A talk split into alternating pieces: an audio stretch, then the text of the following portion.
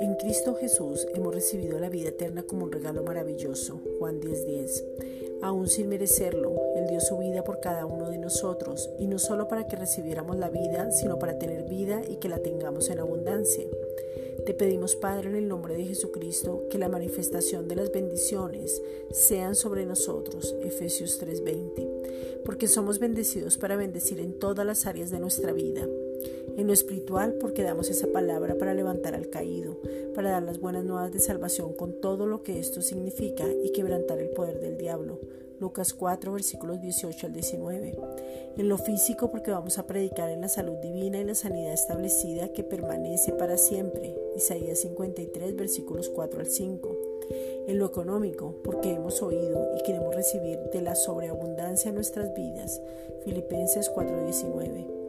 Hemos conocido tu bondad en todo. Nos has regalado dones para el servicio de otros. Primera de Corintios 12.1. Nos has equipado para poder desarrollarnos. Nos has hablado permanentemente. Nos has mostrado tu amor y tu fidelidad. Romanos 5.5 nos has levantado para que no nos veamos a nosotros mismos. En Cristo estamos seguros y confiados. Romanos 8:38. Nos ves hasta el final, pones tu confianza en nosotros, el poder nos habita.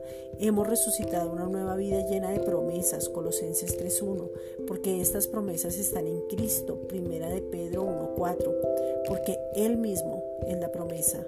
Gálatas 3:18. Y con derecho a una herencia que es Cristo mismo, tenemos autoridad, el fruto del Espíritu Santo se puede manifestar en nuestras vidas. Gálatas 5 versículos 22 al 23. Nos desarrollamos para mostrar al mundo que tú eres real. Primera de Corintios 12:4. Gracias Padre.